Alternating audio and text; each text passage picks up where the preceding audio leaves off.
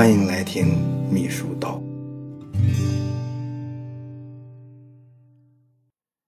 秘书的秘密一，它的最后一部分内容是提升自身素质的秘密。在这部分内容里面，他讲了四个方面的问题：一个是讲究语言艺术，第二个是善写各种公文，第三呢是谙熟办公礼仪，第四呢是保持学习热情。讲究语言艺术这部分内容呢？他讲了十二个要点。第一，秘书应当善说，善说才能优秀。说说话是一门艺术，为人处事离不开说话。作为秘书来讲，既要做到善说，又不能胡说，言辞得体，妙语连珠，在人们的心目中呢，能够显得特别的精明强干。所以，秘书呢，不仅要会写，而且呢，还要善于说话，好口才。是秘书必备的素质之一。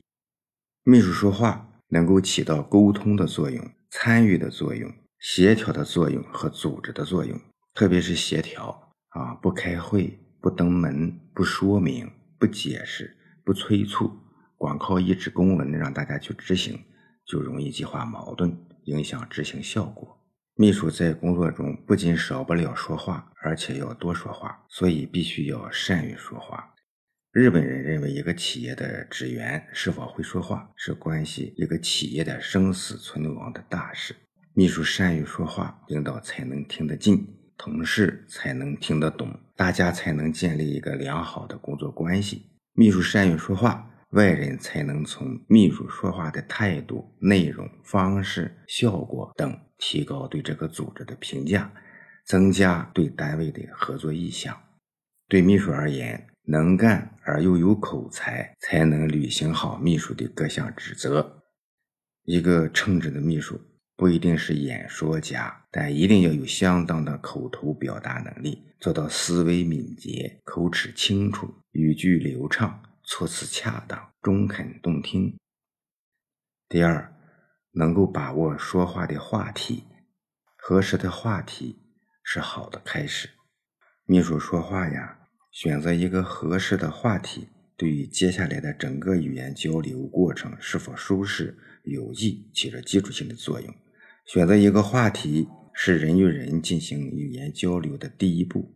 如果选择的话题能够被对方来接受，谈话便会顺畅地进行下去，因为大家对这个话题都有表达的意愿。如果选择了不适宜的或者是生僻的话题，交谈很可能很快以冷场、散场而告终，因为谈话会令大家反感或者引不起大家的兴趣。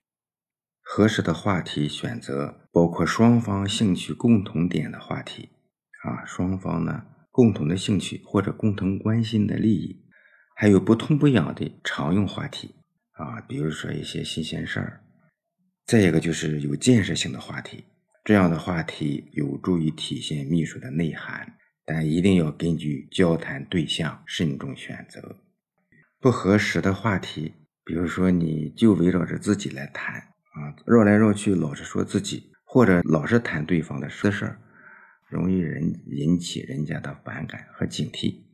还有涉及别人隐私的话题，人家的家庭矛盾啊，夫妻关系啊。个人收入啊，都是不愿意在谈话中过多的涉及的。这些话题做秘书的要尽量的避开。还有那些空泛虚假的话题，聊个天可以说一些虚头巴脑的，作为开始还可以。深入的交谈一定要有实质性的话题，没有实质内容的话题，不可能有办法进行下去。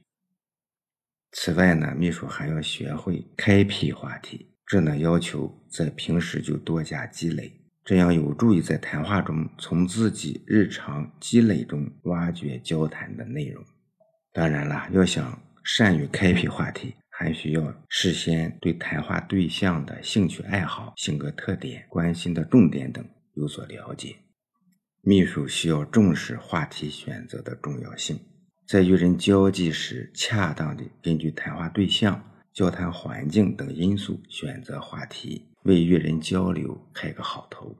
这书中还谈到与陌生人交往时如何选择合适的话题，这个呢很值得参考。他说，一个人你不认识他，哎，陌生人可以通过这样几种方式来选择对方合适的话题。一个是以他人的近况为突破口，打开话题。比如说，你刚刚通过别人知道一些对方的消息，可以说：“哎呀，我知道你最近升职了，恭喜恭喜啊！”如果你对他一点也不了解，可以说：“哎呀，你祖籍在哪里呀？你是哪里人呢？”哎，从他的回答中，你可以期望开始话题。他可以会问你工作怎么样，住在哪里呀，等等。也可以以自己为谈资，开展话题，讲述自己曾经做过的事情或者想过的事情。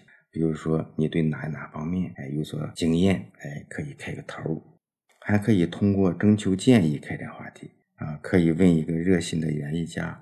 说我想把花园中的一些植被改种多年生的，哎，你有啥好建议没有？也可以基于环境来找话题，比如说在餐桌上，可作为良好开端的话题是食品或者是酒啊。你觉得这蛋糕怎么样？呃，你自己做饭吗？嗯，这些话题很随意，也能够和陌生人打开交谈的一个局面。第三。善听而后善说，会听才会说。倾听非常重要，一个人只有善于倾听，才能够针对别人的话有的放矢，才能更好的说服他人。那些善于说话的人，首先是一个善于倾听的人。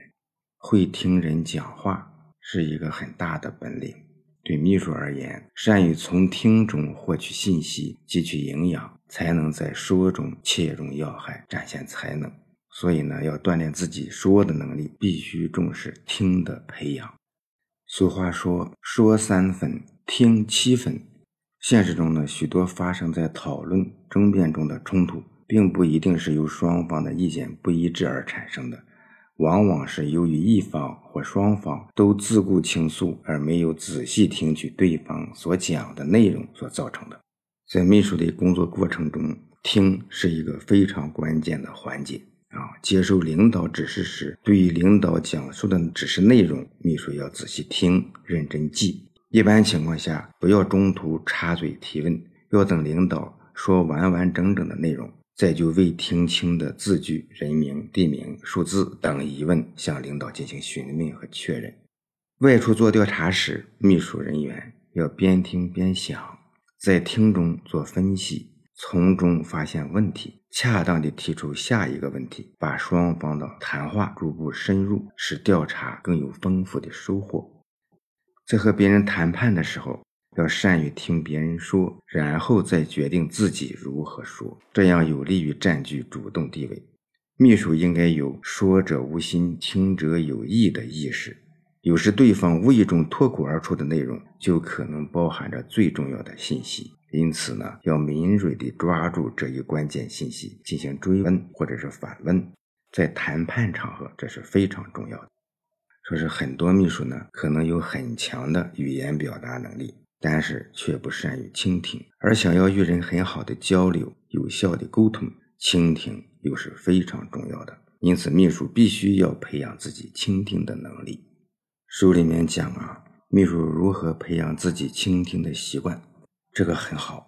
一个是你可以采取侧耳倾听这样一个姿势，侧耳倾听的姿势不仅有助于听者凝神，避免断章取义，还会使说话的人感到自己受到尊重、有信心、有兴趣儿，把自己要说的内容更好的表达出来。啊，侧耳倾听这样的姿势，每一个人不一样，你可以自己研究琢磨。再一个呢，就是你要抑制住自己插话的冲动啊！好多人呢，听人家说话，一知半解就马上插话。秘书呢，一定要培养避免常犯的、经常插话的错误。插话不仅是不礼貌的，会打断对方的思路，令对方扫兴，让对方感觉到自己不受尊重，还会使自己也不能完整的听取对方所要表达的信息。再一个呢，就是不时对对方的话有所反应。也就是前面另一本书谈到的，说话要乒乓效应啊，你要有所反应，不能像木头一样面无表情，眼神游动，毫无声响。哎，那么说话的人，你感觉到你没有听众。所以呢，要适当的做出反应，向对方表明自己一直在听，哎，鼓励对方继续说下去，可以发出赞同的声音，也可以重复对方刚才说过的关键词语，还可以做出点头、微笑，哎等认同的态度。这样的话呢，既尊重对方，鼓励的对方，也避免自己不小心走神儿。还有一点呢，就是要保持耐心，让人把话说完，啊，这是对发言者最起码的尊重，也是良好修养的具体表现。啊，周恩来的秘书就说，总理啊召集人开会，不管是谁发言，不管发言有多啰嗦，他总是能耐心的听对方把话讲完。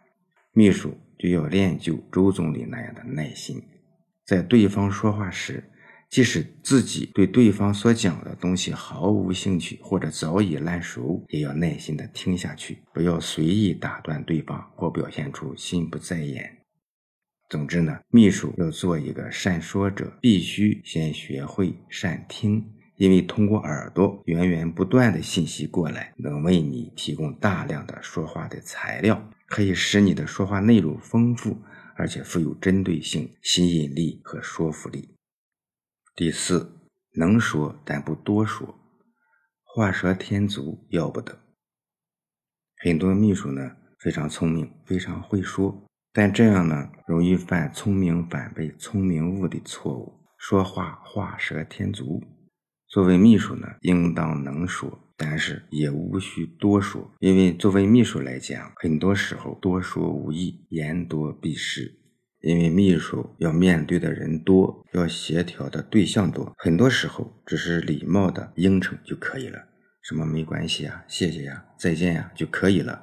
你没必要过多的听那些没有用的话、多余的话。在实际工作中呢，秘书最多的说话都是客观的表达。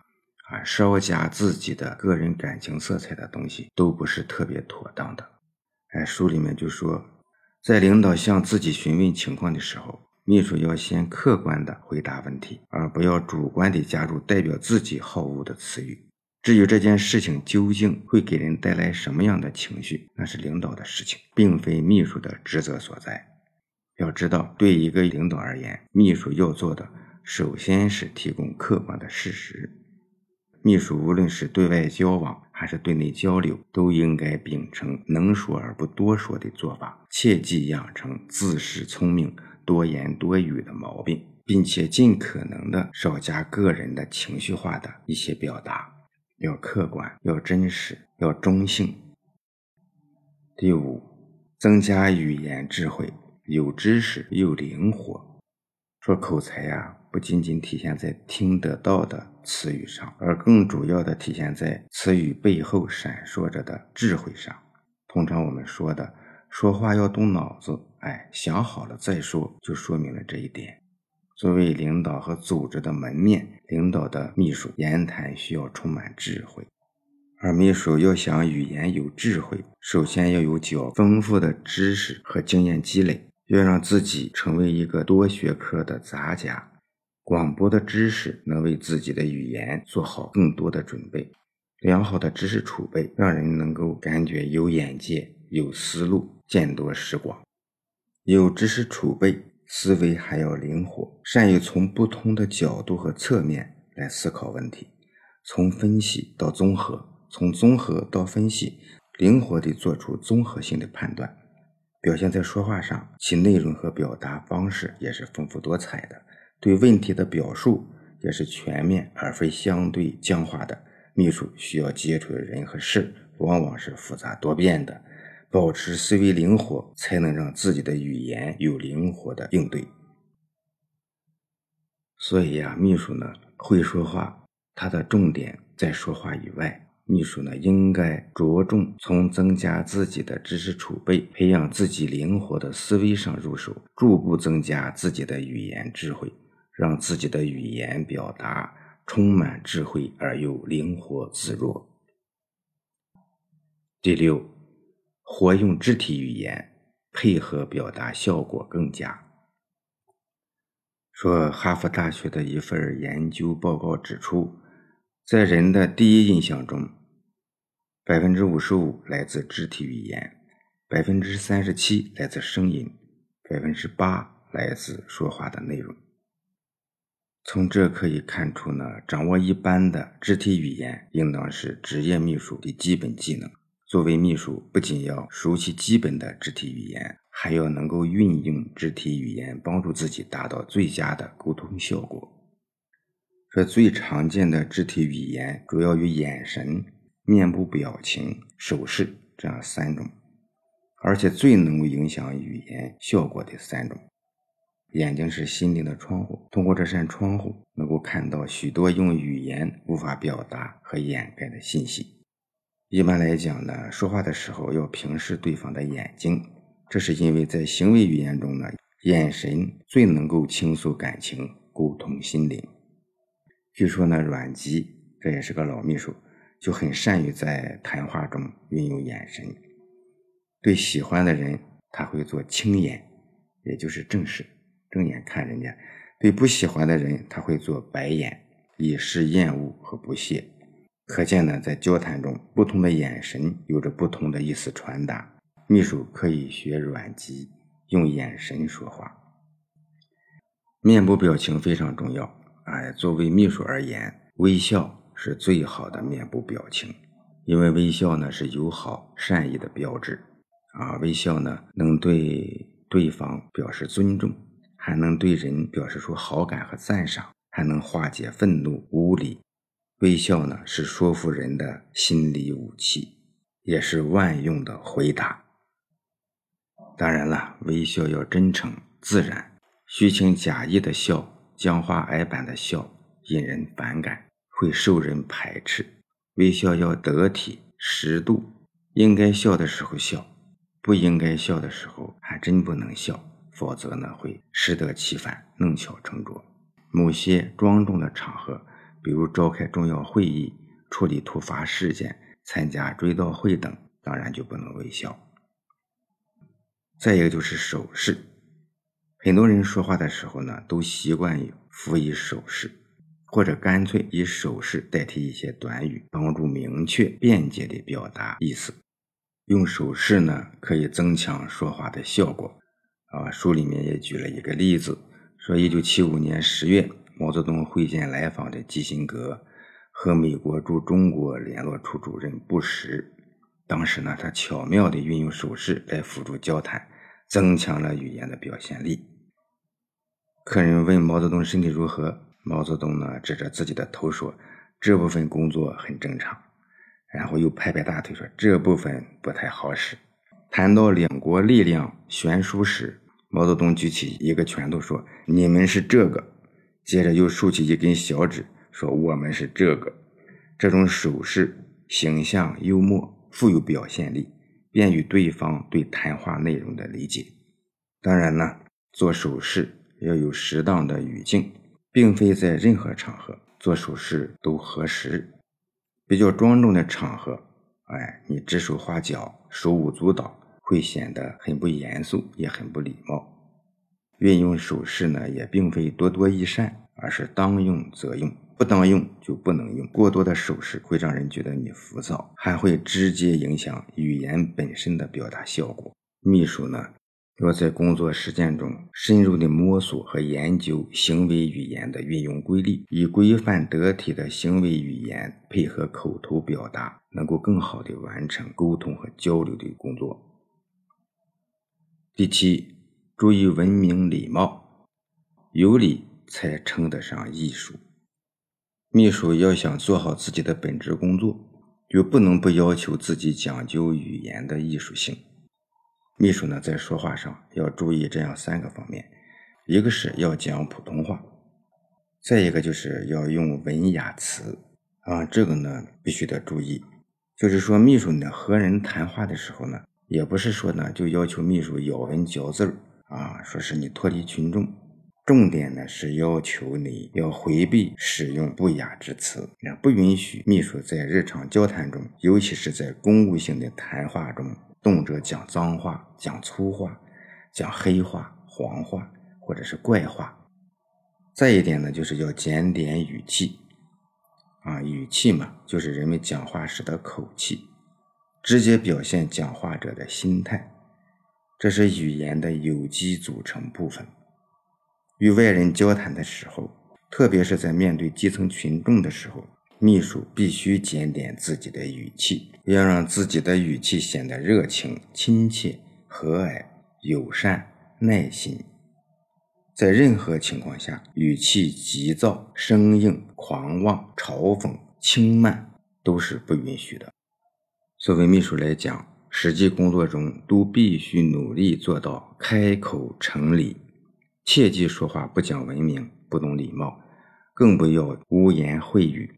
因为语言是一种非常交流工具，如果秘书能够用自己的语言来征服他人。那将是工作能力的体现，也是一种处理人际关系的必要的艺术。第八，要注意语言环境，看准对象、时机和场合。一个是要看准说话对象，说话是一个双向交流的过程，要想取得好的交流效果，说话的人必须了解并适应说话对象。做秘书的应当学会对什么人说什么话。也就是俗语讲的“见人说人话，见鬼说鬼话”。对不同年龄的人说不同的话。对年轻者说话要自在，要亲切温和、坦率真诚，多谈对方感兴趣的话题，切忌唠叨磨叽或者以教训的口气说话，这样会引起对方的反感。对年长者说话要多用谦诚敬语。除了谈论预定的话题，还可以谈一些健康养生的话题。对不同修养的人说话也不一样，不同的人受教育程度不同，素质修养也不一样。说话前要通过观察进行区别。对文化层次比较低的人说话要平实易懂、通俗形象，切忌用复杂的词语让对方感觉到你高深莫测啊、迂回难懂。对文化层次较高的人说话，你要采用事务口语，也就是那些专业的也可以讲啊，深层次的一些知识的一些话都可以说。选词造句还要能体现一定的文化水平。再一点呢，就是要看准时机来说话，要把握好时机。秘书说话呢，真是该说的时候不能不说，不该说的时候一定不要说。这个呢，的确要格外注意。秘书倒在前面呢，这方面谈的比较多。再一点呢，就是看准说话场合，知道在什么场合说什么样的话，该如何说这些话，这对秘书是非常重要的。在《论语·乡党》中，孔子在不同场合下说话采用不同的语体，配合以不同的动作表情做过描述。哎，大致是同家乡父老在一起时。表现的恭顺，哎，四不善言，就好像不太会说话。在宗庙仪式或朝廷上，明白流畅的说话，只是说的不多。上朝的时候，君主来到之前，同同僚们说话，温和而快乐的样子；同高级一点的领导来说话，正直而恭敬的样子。等君主到来之后，又是恭敬。而又不安的样子，这些呢，需要作为一个秘书慢慢的品。第九，避免用语不当，这呢就主要说汉语词语丰富，选择多样啊，多重选择的时候，如果不能正确的取舍，很容易造成错误。在口语表达过程中，秘书必须要注意这一点，要会选择。才能让表达得体得当。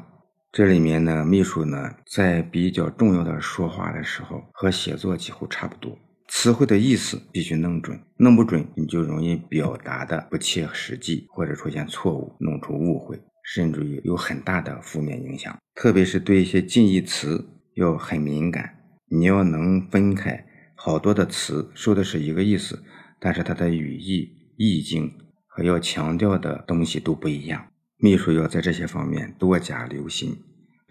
第十，对领导要沿用报请语体，也就是要严格的用好汇报、请示这种语体，因为秘书的工作性质决定了自己呢要经常向领导汇报工作、请示问题。汇报和请示很多时候是采用口头的形式来进行的。秘书呢必须讲究语言艺术，重视对汇报请示语言充分掌握和灵活运用。一个要讲究客观性，如实汇报工作情况或问题，不掺杂一点儿个人主观成分，不添油加醋，更不能弄虚作假。周总理的秘书就回忆说：“你向总理汇报工作，你就不能说好像、大概、可能这些字眼。”总理对秘书们说：“我们要搞统计，不要估计。”这就要求秘书要搞准情况再汇报。为搞准情况、搞清问题，就要吃透上情，要了解有关政策法令，要吃透下情，弄清下面的具体情况。对报告内容摸清摸准，常用的重要材料要烂熟于心，一些重要数字要仔细算过，这样才能真实准确的汇报，不致被动。客观性呢，还要求秘书要按事实说话，不加传闻推测，不如尽自己的感情。再一点是要有概括性，秘书要将报告的内容浓缩于简单的概括的语言当中。比如对重要文件的口头汇报，事先应该对文件进行通读，从中摘取要点，用几句话就能够概括出来。秘书呢，应该谅解领导的时间比较紧，尊重领导对工作的紧凑安排，提高工作效率，能够高度概括所要汇报的内容，这是一种很强的技巧。必须增强说话效果，加强语言汇报的概括性。再一点就是直接性，啊，秘书汇报请示的时候呢，经常会出现各种的顾虑，哎，怕领导听了以后不高兴、不批准，也怕领导没时间、不耐烦，来到领导面前说话吞吞吐吐、转弯抹角，这都不行，必须直截了当、干净利落，表达清晰准确。再一点呢，要有逻辑性，口头报告的语言要有较强的逻辑性。要能够将事情的来龙去脉、前因后果、内外联系原原本本、清清楚楚地向领导做出阐述。对领导的询问，也要做到回答具有逻辑性。如果你说话没有针对性，又缺乏逻辑性，汇报工作不仅误时误事儿，还会让自己陷入十分被动的局面。再一点是要具有灵活性，这灵活性呢，要求就比较高了。领导时间非常紧的时候，你可以用倒选的手法报告，直截了当说明事情的结果，然后呢再说原委。也就是说，把最主要的事情先给领导报告了，然后领导有时间就可以多说一点，没时间领导也知道了最重要的东西。这一点呢，和在写新闻稿的时候呢有很多类似的地方，就是说它的倒金字塔形嘛，啊，你得把最重要的东西放在最前面来说。灵活性呢，还有很多秘书应该掌握的技巧，也就是说，处事灵活，随机应变，把该说的说清楚，把要讲的讲明白。最后一点呢，是要放松啊。有些秘书呢，在汇报的时候担心说错，心里紧张啊，尤其是新秘书，紧张心理啊，容易让人颠三倒四、丢三落四。汇报的时候一紧张，三个问题说了俩，另一个咋也想不起来。秘书呢，应该平时多注意同领导交流思想和感情，同领导建立亲密融洽的关系。在做汇报请示之前，要静心静气，有意识地放松自己。总之呀，秘书在汇报工作的时候，一定要注意自己的语言，要挑选最适合的语言，用最适合的状态，客观、概括、直接、逻辑。灵活和轻松的语言来向领导汇报工作，使自己的工作能够顺利的完成。十一，对同事多做协调语气。秘书呢本来就位置比较特殊啊，不同的人对秘书的感觉也是不一样，有的可能是敬重你、敬畏你，有的也可能嫉妒你。有的还可能讨厌你，甚至于给你设置障碍，所以对同事要多加协调，谈话的时候要多用协调语气，减少摩擦，减少内耗，减少内卷。这书里面就说，一个同事关系紧张的秘书是无法做好自己的工作的，必须认真对待同事关系的协调。这里面呢也讲到了四种秘书协调同事的方法，一个是相助事儿，哎，目标协调。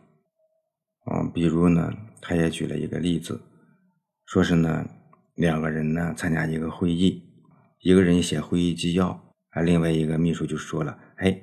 我的记录呢还可以，你拿去可以看一看，帮助你把会议纪要完成。这些呢都是很小的事儿但是呢这种目标是一样的，大家相互帮助就能够更加密切双方的关系。再一个是疏通事儿哎，心理协调，同事间的不和谐呢，往往是心理上不对劲儿，就是处处看着不顺眼、不顺手，就是有矛盾。